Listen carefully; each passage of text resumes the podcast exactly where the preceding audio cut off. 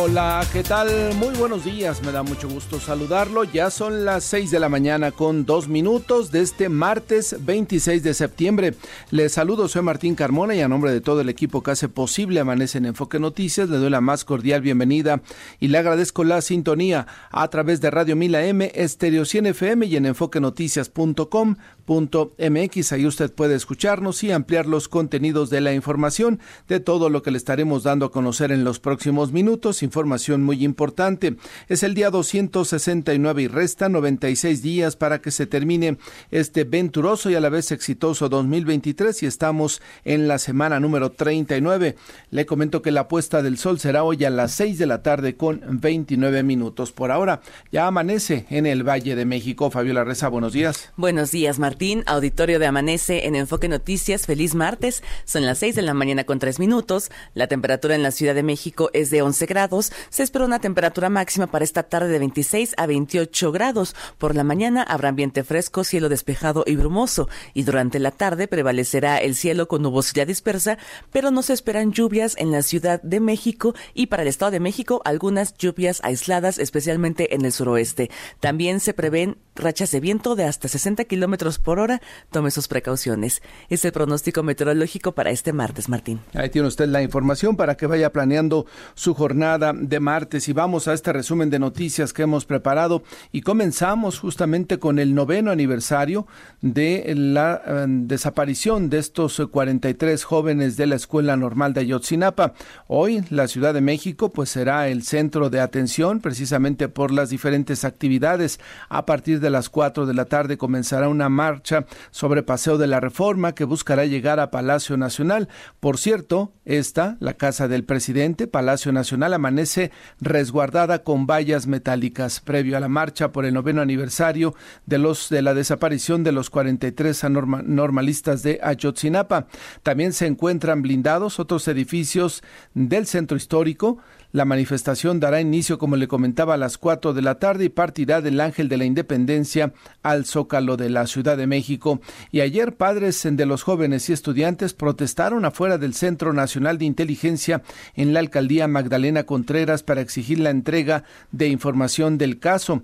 Lanzaron petardos y realizaron pintas en la fachada.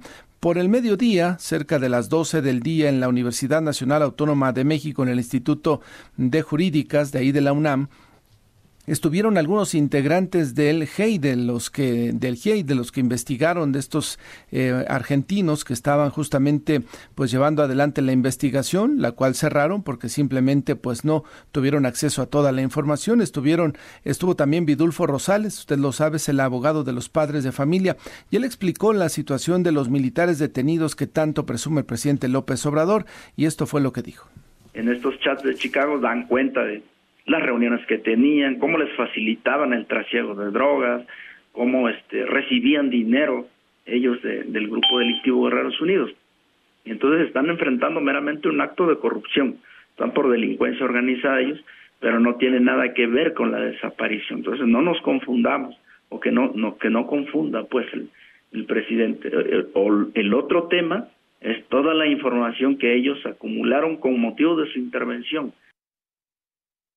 esto es parte de lo que me comentaba justamente el abogado de los estudiantes y después de la reunión que sostuvieron también allá en Palacio Nacional, la conclusión es que no se logró avanzar, no se tiene hasta ahora, después de nueve años, la certeza de dónde están estos 43 jóvenes que perdieron la vida, se supone, y según las investigaciones así lo han confirmado, hace nueve años. En otros temas, la Fiscalía Capitalina abrió una investigación por posibles irregularidades de servidores públicos en el caso del feminicidio de Montserrat Juárez, ocurrido el pasado viernes en la alcaldía Miguel Hidalgo. Y es que la necropsia reveló que la joven murió por un traumatismo múltiple, pero en un primer momento, policías señalaron que el cuerpo no presentaba signos de violencia. Así lo informó el vocero de la dependencia, Ulises Lara. Activado una investigación interna para deslindar responsabilidades y en caso de acreditarse la comisión de alguna de ellas, dar vista a la Fiscalía de Investigación de Delitos cometidos por servidores públicos y no tolerar bajo ninguna circunstancia cualquier conducta fuera de la ley. Cabe recordar que el novio de Montserrat y el padre de este están detenidos. Le comentó que el periodista Ciro Gómez Leiva dio a conocer que un juez federal aceptó que la Fiscalía General de la República se haga cargo de la investigación del atentado que sufrió en diciembre pasado. La dependencia tiene un plazo de 15 días para presentar la acusación por asociación delictiva y tentativa de homicidio contra las 13 personas detenidas. Omar García Harfush, Clara Brugada y Hugo López Gatel se registraron por separado como aspirantes a la coordinación de la defensa de la transformación en la Ciudad de México. El ex, el ex jefe de la policía reiteró que su objetivo es seguir trabajando a favor de la capital, mientras que la alcaldesa de Iztapalapa, con licencia, ofreció sus 40 años de experiencia de lucha política y administración pública. Por su parte, López Gatel adelantó que su propuesta se basará en derechos, justicia social y humanismo. Momentos antes de que García Harfush llegara a la conferencia para anunciar su registro, un equipo especial de binomios caninos revisó el lugar. Y en más asuntos relacionados justamente con el proceso electoral aquí en la Ciudad de México, Gerardo Fernández Noroña, usted lo sabe, diputado del Partido del Trabajo, decidió no participar en la contienda interna de Morena. Dijo que ve dados cargados y expresó su apoyo a Clara Brugada y a Hugo López Gatel. Entonces los dados cargados, según lo que dice Gerardo Fernández Noroña, son a favor del ex jefe de la policía, Omar García Harfuch, ¿no? Todos saben que es el favorito de Palacio Nacional, todos saben que es el favorito de la candidata a la presidencia de la República, Claudia Sheinbaum. Y bueno, pues en el caso de las encuestas, ya se da a conocer hoy una encuesta justamente en el periódico El Universal, la cual nos indica, y la pregunta para los que participaron en la encuesta es, ¿quién prefiere que sea el candidato de Morena para jefe de gobierno? 33% Omar García Harfush y a pesar de tener 40 años trabajando en la Ciudad de México, Clara Brugada tiene apenas un 20% de las preferencias electorales y Hugo López Gatel 12%. ¿eh? Sorprende Hugo López Gatel a pesar de esta imagen que tiene, que se creó durante la pandemia, 12%. No cabe duda que estar en las mañaneras le ha ayudado mucho para que lo conozcan por lo menos ya de las capacidades de eso luego hablaremos. Y cuando se le pregunta también a los participantes en esta encuesta del Universal si hoy fueran las elecciones por cuál partido votaría, Morena en la Ciudad de México trae una preferencia de 47%, el PAN 17%, el PRI 8%, el PRD 4%, y en el caso del Partido Verde Ecologista 2%, el Movimiento Ciudadano trae un 6% de preferencia electoral y mire, trae arriba incluso que el PRD que gobernó la Ciudad de México casi 20 años, que trae 4% el PRD, ahora Movimiento Ciudadano 6%, y pues sí, llama la atención esa situación en la cual el PRD está desafortunadamente en los últimos lugares. Son ya las 6 de la mañana con 10 minutos. Y por cierto, Sandra Cuevas, alcaldesa de Cuauhtémoc, solicitará el próximo 3 de octubre licencia al cargo, pero solo por 16 días, para buscar la candidatura de la oposición al gobierno de la ciudad. Y concluyó el periodo de pruebas de la rehabilitación de la primera etapa de la línea 1 del metro. Por fin, dirán muchos, ¿no? Y a decir del jefe de gobierno, ahora sí en octubre. Ahora sí dice que en octubre va a estar funcionando. Veremos, veremos si esto se logra concretar. Esto dijo el jefe de gobierno.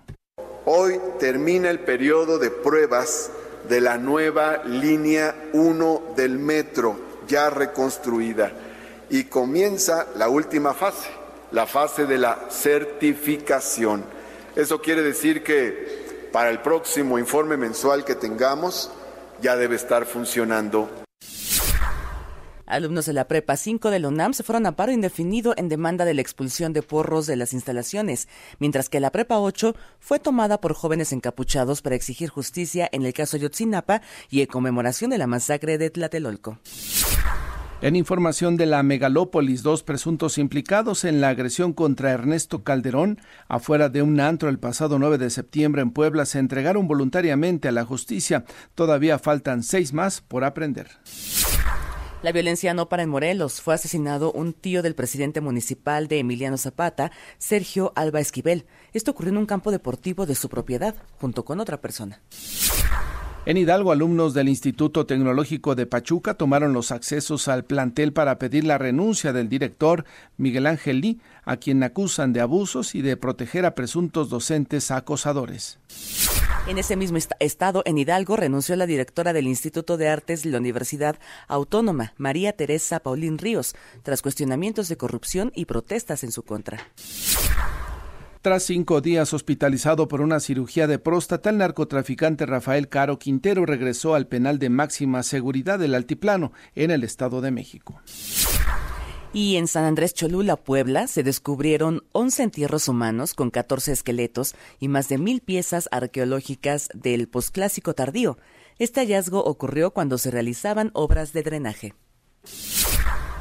Son ya las 6 de la mañana con 12 minutos. Ángel Gatica, ¿cómo va la vialidad en esta mañana de martes? ¿Qué tal, Martín? Auditorio de Amanece en Enfoque Noticias. Buenos días. Se registra choques sobre Aluminio y Eduardo Molina en circuito interior. Hay asentamientos en el punto y aumenta el aforo vehicular sobre insurgentes entre Chapultepec y el viaducto Miguel Alemán. Lo mismo para circuito interior hacia División del Norte y permanece este plantón de familiares de los normalistas desaparecidos de Ayotzinapa sobre conscripto de anillo periférico a Boulevard Pípila en las inmediaciones del campo militar 1. La calidad del aire al momento, Martín, favorable en el Valle de México. Lo que tenemos este martes. Gracias, Ángel. Buenos días. Buenos días. Vamos ahora a revisar en México se invierte. Fernanda Franco, adelante. Buenos días. Buenos días, Martín, auditorio de Amanece en Enfoque Noticias. Estas son las inversiones más recientes en México. Mercado Libre invertirá 2 millones de dólares en un proyecto centrado en la selva maya, como parte de su programa Regenera México en el que se trabajará en la restauración de más de 570 hectáreas y reforestación de 150, produciendo 180 mil árboles. La plataforma de cursos online DataBits cerró una ronda de inversión por 600 mil dólares, con el que buscará expandirse en México y crear una escuela de inteligencia artificial, orientada a profesionales no vinculados con esta tecnología. La productora de golosinas y alimentos para mascotas Mars publicó su plan de acción de carbono cero para lograr cero emisiones netas y disminuir sus emisiones de carbono, por lo que invertirá mil millones de dólares en los próximos tres años. En México, cuentan con siete plantas en Nuevo León, Querétaro, Jalisco y el Estado de México. Martín, auditorio de Amanece en Enfoque Noticias, hasta aquí la información. Gracias, eh, Fernanda. Son ya las 6 de la mañana con 14 minutos. Momento de una pausa. Le recordamos nuestras vías de comunicación y contacto. Me ubica en la red social de Twitter o X en arroba Carmona Martín. A nosotros como Enfoque Noticias en X, en Facebook, en Instagram, en YouTube, en TikTok y también en Threads. Nuestro WhatsApp es el 55 73 60 35 87. La temperatura promedio en la Ciudad de México es de 11 grados. Se espera una temperatura máxima para esta tarde de 26 a hasta 28 grados. Son las 6 de la mañana con 15 minutos. Son ya las 6 de la mañana con 20 minutos. Continuamos con más información. Mi compañera Mara Rivera nos tiene justamente lo que fue la inscripción de los aspirantes de la Ciudad de México por parte de Morena, quienes buscan justamente la candidatura para la elección y buscar al nuevo gobernante de la Ciudad de México durante el próximo año. Mara Rivera, te escuchamos. Buenos días. Gracias, Martín, auditorio de Enfoque Noticias.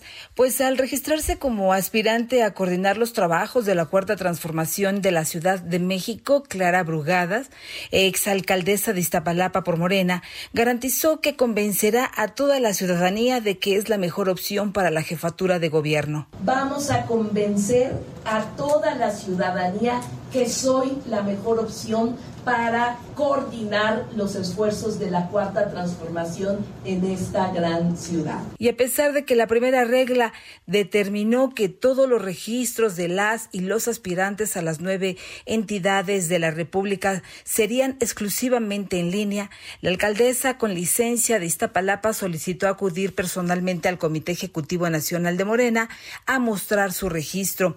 Más tarde en un mensaje a los medios de comunicación acompañada de redes de mujeres y diputadas locales, Brugada reafirmó su interés de encabezar la continuidad de la cuarta transformación. Más tarde, Omar García Harfush, exsecretario de Seguridad Pública de la Ciudad de México, hizo lo propio y aunque él no pudo coincidir en ser miembro fundador de Morena como Brugada, señaló que buscará sumar en este camino a los grandes liderazgos. Pidió confianza, pues irá por la ruta de asegurar a todos los habitantes de la capital del país una vida digna con derechos supremos sin privilegios. Escuchemos. Hoy reitero mi voluntad, reitero mi voluntad y compromiso de servir, de trabajar con determinación, con dedicación y entrega por el bienestar de la población, con el claro objetivo de dar continuidad siempre a los proyectos iniciados y retomados por la doctora Claudia Sheinbaum. Ya por la noche, Hugo López Gatel se sumó a los aspirantes para contender por la Ciudad de México, hizo lo propio, se registró y también en sus redes sociales envió un mensaje a los capitalinos para anunciar que precisamente este martes presentará una propuesta muy amplia en materia de derechos, de justicia social, todo con un carácter, dijo, humano. Escuchemos. Vamos a presentar una propuesta muy interesante, muy integral, muy abarcadora, basada en derechos, basada en justicia social y basada en una sociedad humanista, humanizar la ciudad. Ese es nuestro proyecto. Nos vemos pronto. Gracias, gracias compañeras. Solo quedaría pendiente por registrarse el líder nacional de Morena, Mario Delgado, quien dijo que tomaría una resolución y que lo definiría este martes. A las 13 horas, por lo pronto, ha convocado a una conferencia de prensa en la sede del partido para hablar de otros particulares, pero por supuesto, pues se conocerá si avanza o no en su interés también de contender por la coordinación de los trabajos de la 4T. Hasta aquí el reporte que les tengo.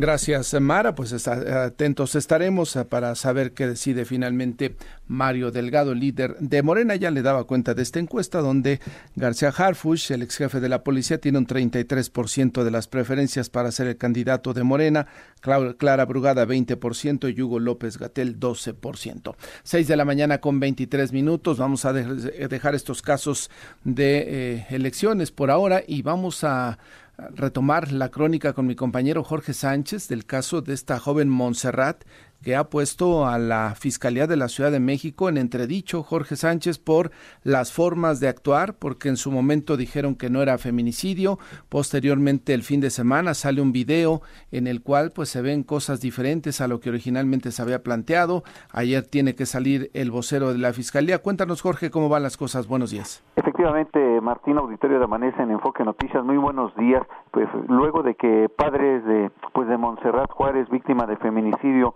denunciaran irregularidades en la investigación por parte de autoridades capitalinas que en un principio desecharon el caso como tal, a pesar de que la joven contaba con reporte de desaparición en el Estado de México y denuncias de violencia hacia su persona y también luego de que el Instituto de Ciencias Forenses determinara que la muerte de la joven de 25 años de edad se debió a un traumatismo múltiple y no por causas naturales, la Fiscalía General de Justicia de la Ciudad de México inició una investigación interna para, en primera instancia, descubrir qué pasó o cuál fue el error que presuntamente cometieron elementos de la Secretaría de Seguridad Ciudadana y los fiscales en feminicidios de la alcaldía Miguel Hidalgo que fueron denunciados por los padres de la víctima de cometer una serie de irregularidades en los protocolos. Ulises Lara, vocero de la Fiscalía Capitalina, informó que la Unidad de Asuntos Internos inició un expediente de investigación con motivo de posibles irregularidades ocurridas.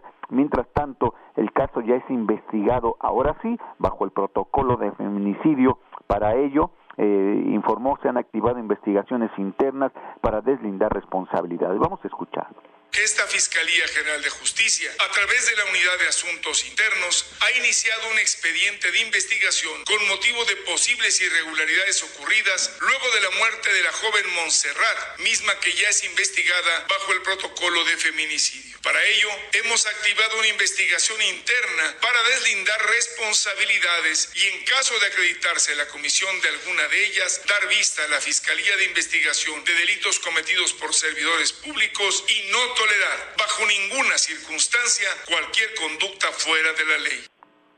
Se espera que en las próximas horas la Fiscalía determine la situación jurídica de Sean Alejandro N., pareja sentimental de Montserrat, quien fue detenido en posesión de droga junto con César N., quien trató de impedir su aseguramiento luego de que en redes sociales se diera a conocer un video en el que dicho sujeto, con el apoyo de policías de la Secretaría de Seguridad Ciudadana, retiraron el cuerpo del domicilio de la víctima y trasladaron a una agencia funeraria, violando todos los protocolos, donde un hombre contrató sus servicios posiblemente con la intención de cremar el cuerpo. Sin embargo, personal de la Fiscalía lo rescató y bueno, inicia la carpeta de investigación. Pero bueno, fue hasta ese video cuando la Fiscalía General de Justicia de la Ciudad de México reaccionó. El padre de la víctima pues eh, denuncia que presentó eh, y pidió ayuda en varias ocasiones porque ahí estaba su hija, una, una joven de 25 años de edad que tenía casi un año de desaparecida y lo habían ubicado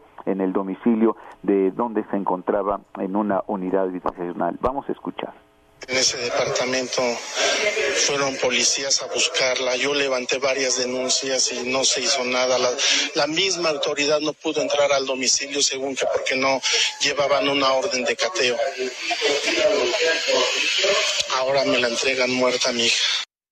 Y bueno, fue en la colonia Náhuac, en la alcaldía Miguel Hidalgo, en un conjunto habitacional. Ahí hasta los vecinos presentaban denuncias de que esta mujer era maltratada, tenía una una alerta Amber en el Estado de México, la cual ella eh, acudió a la Fiscalía Mexiquense pues a desistirse de esta alerta porque decía que no tenía ningún problema. El hecho es que la mujer estaba amenazada y bueno, se iba a quedar impune este delito de feminicidio se estaba actuando casi igual que como la Fiscalía Capitalina eh, señalaba en el caso del de, el fiscal de Morelos.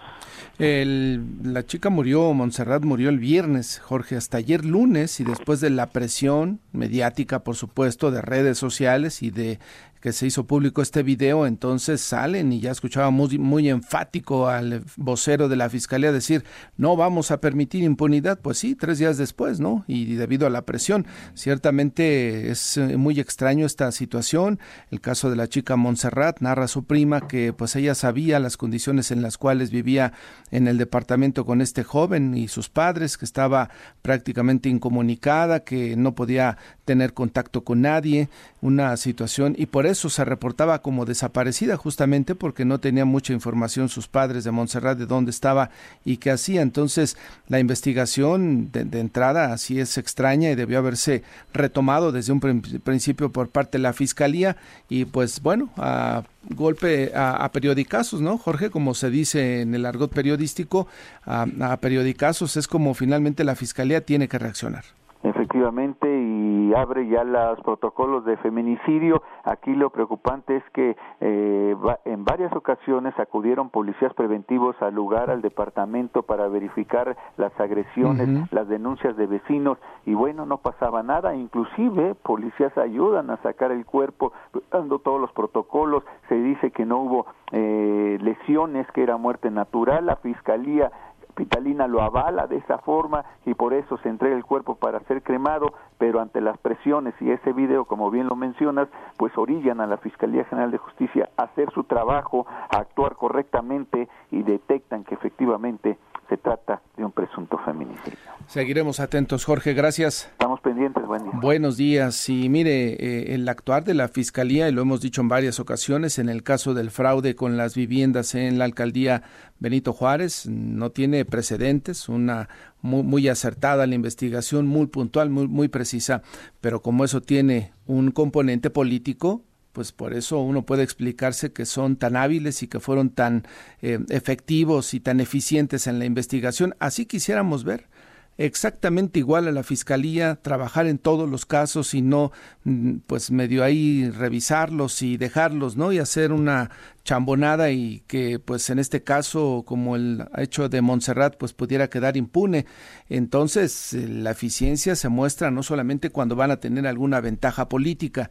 Allá como gobierna el PAN y estaban involucrados eh, varios representantes o integrantes de este partido político, pues por eso se explica que se aplicaron a fondo. Está bien, qué bueno y que se vayan a la cárcel todos los que defraudaron e hicieron negocios con el tema de las viviendas en la Benito Juárez pero también queremos una fiscalía eficiente en los casos que afectan directamente a los ciudadanos de manera directa y que no haya impunidad en esta ciudad. La misma, la misma eficiencia no les pedimos ni mucho más ni mucho menos. Los deportes con Javier Trejo Garay. Hola Javier, buenos días. ¿Qué tal? ¿Cómo estás, Martín? Hola, Fabi. ¿Cómo les va? Buenos días. Buenos días, Javi. Vámonos con lo importante, la información deportiva y, bueno, temas que tienen que ver con el fútbol mexicano, bueno, y particularmente con este penoso momento que vive el conjunto de Cruz Azul. Eh, el día domingo, después de la derrota ante el equipo de, de Querétaro, una derrota dolorosísima, fue en casa, humillado, 3 por 1 terminó este partido. Eh, al corte de caja con nueve partidos jugados, el equipo de Cruz Azul tiene apenas cinco puntos. Es penúltimo de la clasificación del fútbol mexicano. Bueno, después de esta derrota, esta humillación que sufre el conjunto de Cruz Azul, bueno, pues ¿por qué no? Carlos Salcedo, al igual que, que Charlie Rodríguez, que Kevin Castaño y Bill Dita, bueno, se fueron a celebrar el cumpleaños de Carlos Saucedo. Y en redes sociales, mi querido Martín, pues se ve la fiesta, se ve la pachanga, se ve que están felices de la vida, como que ni quien se acuerde que fuimos humillados por el que, conjunto del Querétaro 3 por 1. Obviamente en un muy mal mensaje el que da este equipo eh, hacia su afición, ¿no? Que les vale auténticamente gorro. O sea, como dicen algunos titulares, Martín, ya se perdió la vergüenza, ¿no? Sí, ya se perdió la vergüenza y se nota que no son futbolistas que sientan los colores del Cruz Azul, ¿no? que estén preocupados, que si van a celebrar lo haces además en privado, no muy en corto, que no se sepa justamente para no herir susceptibilidades, ¿no? Pueden festejarlo. Sí, claro, es tu cumple, está bien. Claro, pero no te vas de fiesta y no estás subiendo a redes sociales para que la gente se entere de algo que estás haciendo. Eh, sí ameritan un reclamo fuerte de la Sí, ayer decía el Conejo Pérez, ¿no? Quien es eh, parte importante de este equipo. Bueno, entre otras cosas, Puro es el director deportivo con confirma a mm, el técnico actualmente del Moreno, a, Joaquín Moreno, para que siga al frente del equipo de aquí hasta que termine el, torneo. O sea, queda prácticamente la mitad de torneo. Vamos a ver cómo le pinta lo que le resta al conjunto de Cruz Azul, que es último en la clasificación. Y por otra parte, sí confirma que habrá algún tipo de, de sanción interna para el equipo, para estos jugadores que se fueron de farra eh, después de aquella humillación triste, lamentable. Bueno, hablando de otros temas, Martín, amigos de Foque Noticias, cierre de la semana 3 del fútbol americano profesional de la NFL. Ayer se llevaron a cabo dos partidos. Eh, a diferencia de la semana pasada, a ver, recordemos que la temporada regular tiene 18 semanas. Pero en la última semana, la 18, el último partido es domingo por la noche. No hay lunes por la noche esa semana 18. Por eso se celebra un doble eh, Monday Night en el arranque de la temporada, para compensar ese lunes que no habrá. Sin embargo, ya van dos lunes seguidos que hay dos juegos. Aquí es porque está haciendo algunos cambios la liga, viendo la respuesta de la gente hacia un par de juegos nocturnos en lunes. Eh, está, está explorando posibilidades, como sabes que está explorando y va a explorar para próximas ocasiones. Eh, jugar en Brasil, Martín, se tiene pensado ya la NFL jugar en Brasil y también jugar en Madrid. Se va a jugar en Madrid partidos de temporada regular, ¿eh? Hablamos de partidos de temporada regular, tal y como se hace ya, por ejemplo, en México, en Alemania o en Londres. Este año no va a tener, ¿verdad? Este año ni el que viene, Martín. Por el tema del Azteca. Pero no han empezado, o sea, yo no sé por qué no esperaron. Qué mal, eh, no sé quién calculó los tiempos. Eh, podía haberse jugado este año y después, a ver. No puede ser el estadio de, Monterrey. Sí, mucho, mucha gente pone ese uno, como una opción. Entiendo que es un tema que tiene que ver con las cervecerías, ¿no? Las, Los patrocinadores que están ahí, porque eso también tiene un aforo inferior al de la, al de la Azteca, pero tampoco es mucho más pequeño. ¿eh? Es un gran estadio, además. Digo, sí, claro. No, lo conozco por dentro. Lo más moderno, sí. Pasas por afuera cuando te vas al aeropuerto, pero no se ve que sea un, un estadio pequeño, ¿no? Sí, sí, es cierto. Eh, pero bueno, esto es así alrededor de, la NFL. Y bueno, mientras esto ocurre y nos quedamos viendo cómo en Brasil y en Madrid tendrán partidos, además de Londres y de Alemania, juegos de temporada regular, pues aquí ya sabe que así nos las gastamos. En Madrid será en el Santiago Bernabéu. En el nuevo Santiago, Bernabéu. Entonces van a llevar allá el, el, partido de la NFL y es como parte justamente de los de las fiestas de inauguración que harán y de la expansión de la NFL también, ¿no? Que busca mercados diferentes, mercados nuevos, y entiendo que va, esto va encaminado por ahí. Estaba acordándome de la cantidad de partidos que se han suspendido en México, te acordarás por eh, una vez por la cancha del Estadio Azteca que no estaba en condiciones, se tuvo que trasladar el partido a Los Ángeles, fue un Eso desastre. Solo pasa en México. Solamente pasa aquí. Eh, y nada más comentarte, Martín, los resultados del día de ayer. Bueno, eh, el cierre de esta semana 3, ganó el equipo de Filadelfia 25 a 11, se mantiene invicto, tres victorias, ya perdió el invicto Bucaneros. Y eh, Albrices ya ganaron los bengalíes de Cincinnati 19-16 a Rams. Le urgía al equipo de Cincinnati una victoria, con todo y que Joe Borro no está al 100% Por cierto, nada más para comentarnos si vieron las imágenes de Travis Kelsey a la cerrada de los jefes de Kansas City con Taylor Swift. Que andaba en el estadio, ¿verdad? Andaba en el estadio, andaba en el estadio Taylor Swift, sí. ¿Y fue con él o cuál es la...? ¿Tienen alguna relación? Este- Fabiola, ¿tú sabes esa historia? Como experta en Taylor Swift, Venga. puedo ¿Una decir Swiftie? que eh, soy Swifty, por supuesto, y también este jugador es Swifty porque fue uno de sus conciertos claro. antes de que terminara su gira en Estados Unidos. Él le llevó un brazalete de la amistad con su número de teléfono para que lo contactara ella, y pues todo resultó. La invitó y están empezando a salir. Se vio ahí en el estadio junto con la mamá del jugador. Sí, con la mamá, con Donna Kelsey. Estaba con la suegra ahí. en Estaba el- con la suegra, sí. Y, y se ve que se van, se van juntos después del partido, ¿no? Anotó un touchdown y ya sabes, estaba feliz en la vida. Estaba muy emocionada. Ella estaba muy emocionada, brinque y brinque ahí. en- Como bueno, telenovela, Como novela, en- Telenovela llevada al fútbol americano. Exactamente, Bueno, exactamente. eso Pero bueno, de eso se habló más. A, a- a Patrick Mahomes, que es el, el quarterback del equipo de, de Kansas City, termina el partido y le hicieron cinco preguntas en la conferencia de prensa. Cuatro, Relacionadas con eso. cuatro con, con Travis, con la, con la relación que tiene Travis Kelsey con, con, con Taylor Swift. Es decir, ¿ya, ya la conoces? No, pues, pero si sigue saliendo con ella, yo creo que algún día la voy a conocer, dice Patrick Mahomes. El impacto de Taylor Swift. Sí, porque además el, el tobillo está lastimado de, de Pat Mahomes y nadie le preguntaba cómo te sentiste el tobillo. No, bueno. Pero en fin, gracias Martín, Fabi, El buenos chisme, días. el chisme vende mucho. Son las 6 de la mañana con 38 minutos. Pausa, regresamos. Está usted escuchando Amanece en Enfoque Noticias por Stereo 100, 100.1 de FM y Radio 1000 AM. Regresamos con Martín Carmona. Son ya las 6 de la mañana con 41 minutos. Establezco contacto vía telefónica con Leonel Fernández. Él es director de incidencia en política pública del Observatorio Nacional Ciudadano. Leonel, ¿cómo te va? Muy buenos días.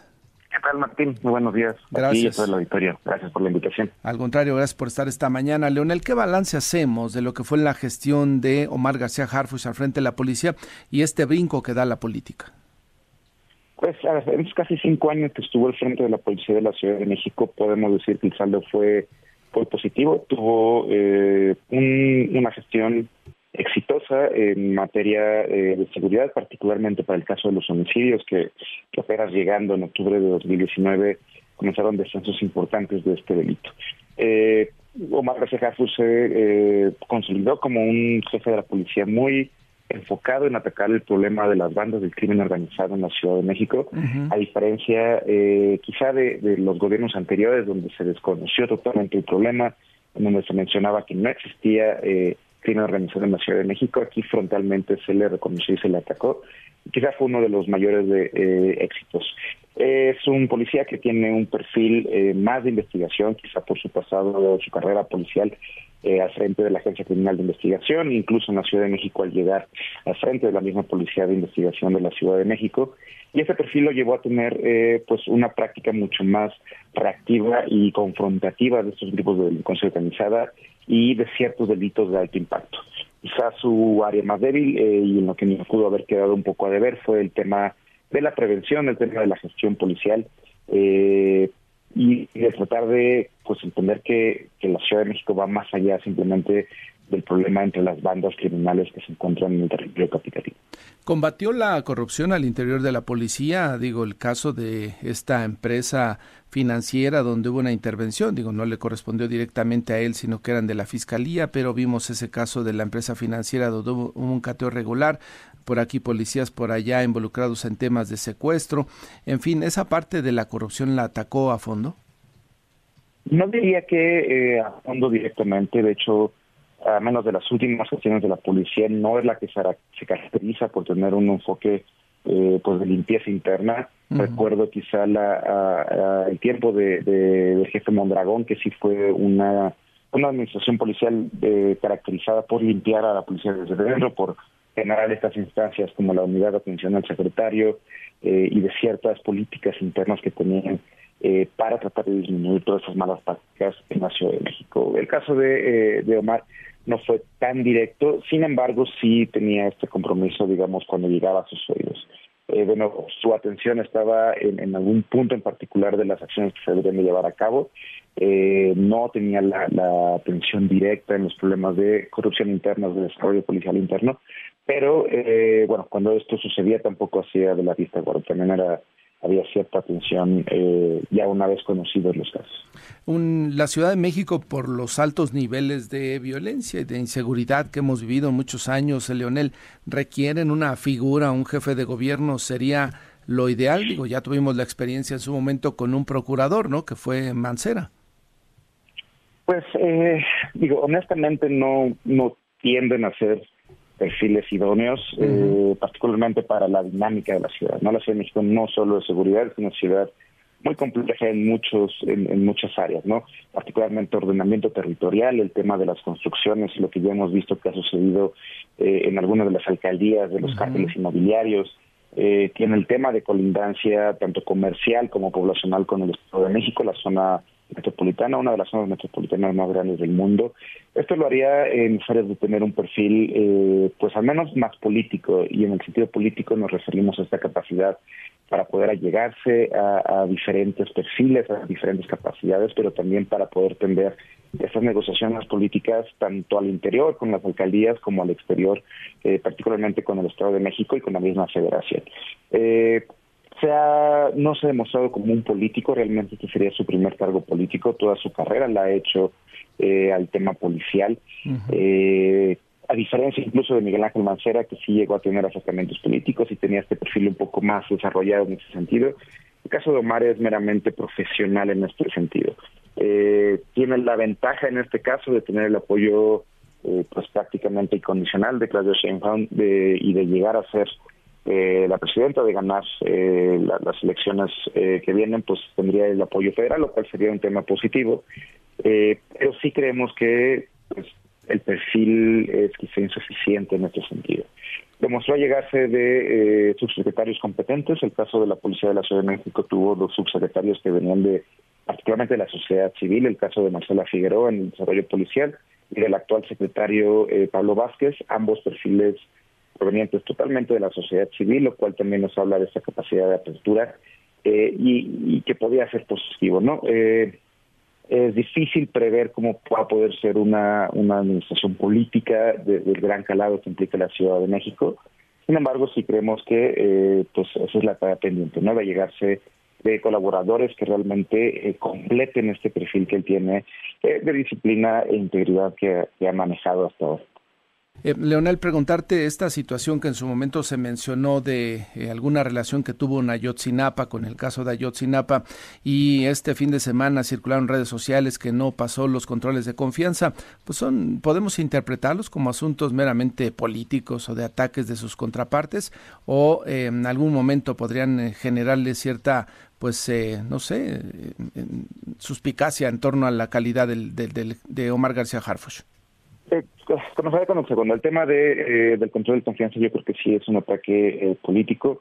Eh, se ha hablado de los temas de control de confianza, técnicamente los resultados puntuales pues no deberían de ser eh, públicos. Ha tenido una carrera pues bastante sólida en el tema de, de la Policía Federal en primer lugar, después de la Agencia Federal de Investigación y ahora en la Ciudad de México.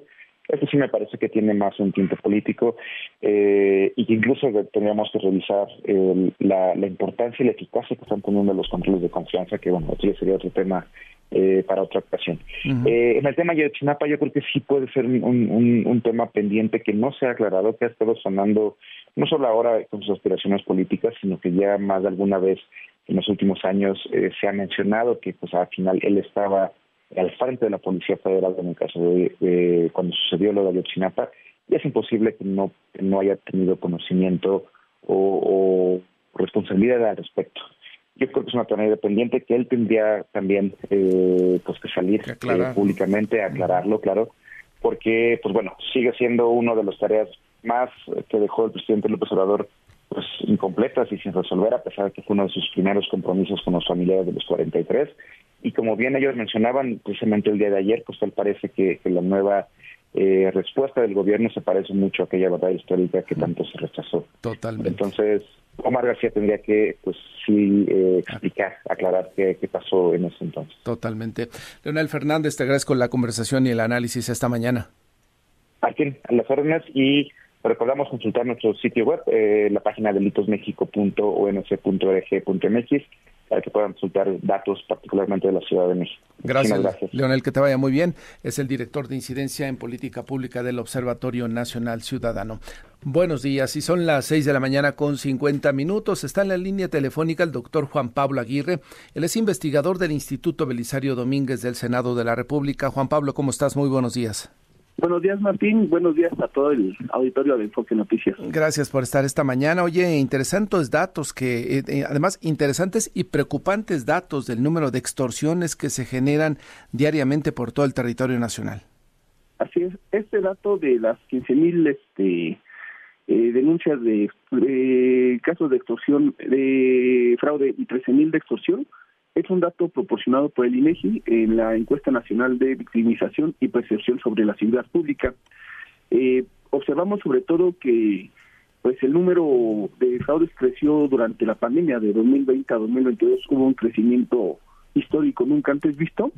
Y lo más preocupante para nuestro auditorio es que de cada 100 intentos de fraude 92 prosperan entonces estamos hablando de un delito que está afectando patrimonialmente a, las personas, las familias y las empresas mexicanas. Y muy redituable para los eh, eh, integrantes de las bandas que se dedican a defraudar, por eso eh, me imagino que se dan estas cifras, ¿no? Veía el dato, la Ciudad de México, quizá por la concentración de poblaciones donde mayor casos se registran, más de 9.600, Juan Pablo. Sí, sí, esos son los, los denunciados entonces, eh, pensando que hay una cifra negra muy alta, que tal vez el dato de México nos proporcione un poco más la realidad, eh, observamos precisamente pues pues estas deficiencias, ¿no? También vemos a Estado de México, a Jalisco, Chihuahua, Nuevo León o Guanajuato como entidades donde pues este delito ha, ha prosperado y que también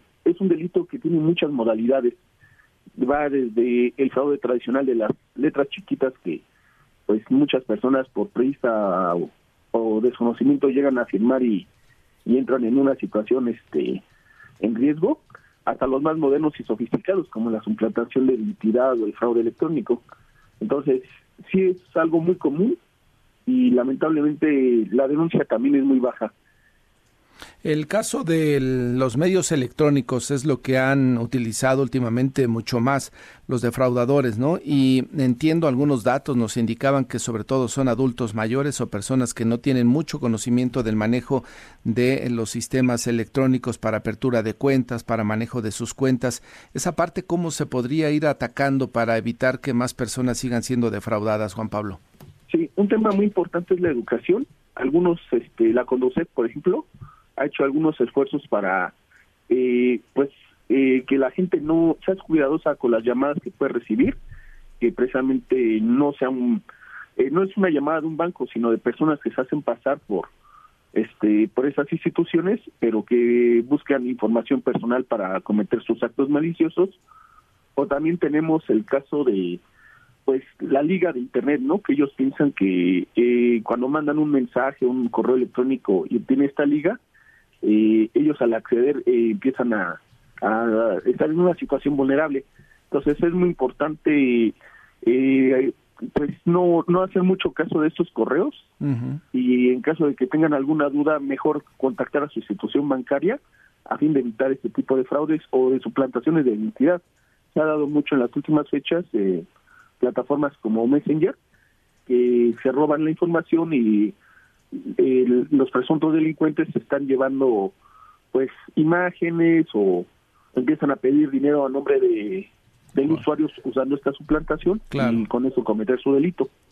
Desde el Senado de la República esta información cómo la procesan. Eh, me imagino que a partir de ahí pues se van planeando algunas leyes para tratar de cerrarle la puerta a los extorsionadores. Juan Pablo. Sí, ha sido un tema que ha presentado una gran preocupación tanto en el Senado de la República como en la Cámara de Diputados y se han presentado eh, en el periodo de la 65 legislatura, es decir, de septiembre de 2021 a la fecha, 16 iniciativas referente al tema de fraudes. De estas, 11 están pendientes de análisis y discusión en, las comisiones de cada Cámara y este, una está en la comisión permanente. Mm. Ya dos han sido desechadas, una retirada. Y es muy importante eh, señalar esto porque seis iniciativas buscan reformas al Código Penal Federal si bien en el código marca apenas dependiendo del monto de fraude, por ejemplo, si es menor a 10 salarios mínimos, la pena va de 3 a de 3 días a 6 meses con multas hasta 180 días, pero también hay una pena máxima si, si el delito de fraude tiene un monto mayor de 500 días de salario mínimo, que va a más de, de dos años de cárcel. Entonces, parte de esas iniciativas buscan fortalecer el, las medidas este, punitivas del Código Penal.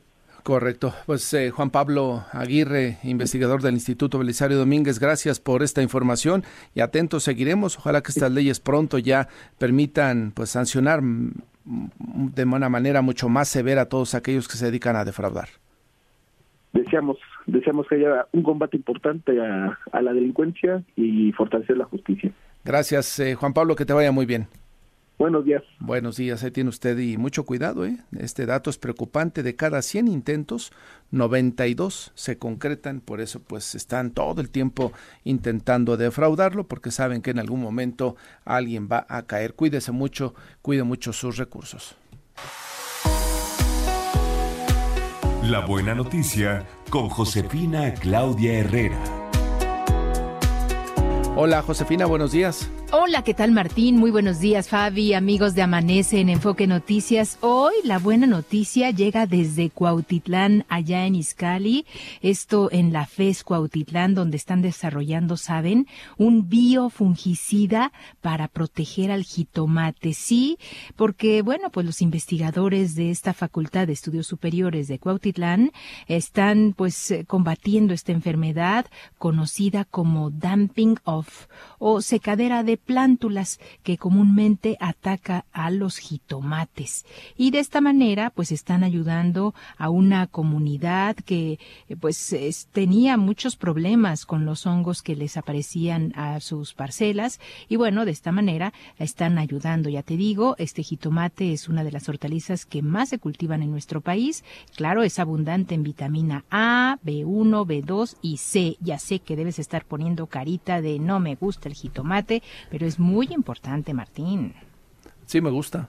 Sí, te gusta. en tus ensaladas. A Fabiola también le encanta, también ah, deberías de ver cómo se lo saborea. Claro que sí, es muy rico el jitomate, una rebanadita con sal, mmm, qué rico. Pero además, José, de esta buena noticia que comentas, eh, dicen estos expertos que están desarrollando estos temas que el proceso es relativamente económico, porque su realización tarda aproximadamente 25 días. Sí, es importante mencionar esto, sobre todo porque, pues, este eh, proceso y este sistema es eh, por goteo y, claro, le permite a las plantas que, pues, eh, combatan esta plaga, estas enfermedades que, sin lugar a dudas, están afectando, ya te digo, en esta zona que del país que, pues, sobre todo está, con, pues, haciendo realidad estos jitomates, ¿no? Y que tienen estas afectaciones y, bueno, pues, de esa manera están apoyando. Pues ya demostrado la eficacia y el siguiente paso de los científicos es registrar este biofungicida, José. Eso es, es un micro para, combate al microparásito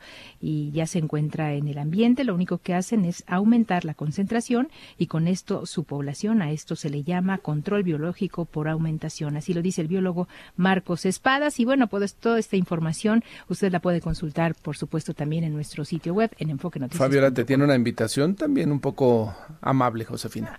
Venga, venga, vamos. Vamos a la Feria Nacional del Mole. ¡Ay, qué rico! En Milpa Alta es la edición número 46 de esta fiesta tradicional. José, vamos a transmitir Enfoque Noticias, 30 de septiembre al 22 de octubre en San Pedro, Actopan. Maravilloso, maravilloso. Nada más que en sábado no tenemos transmisión.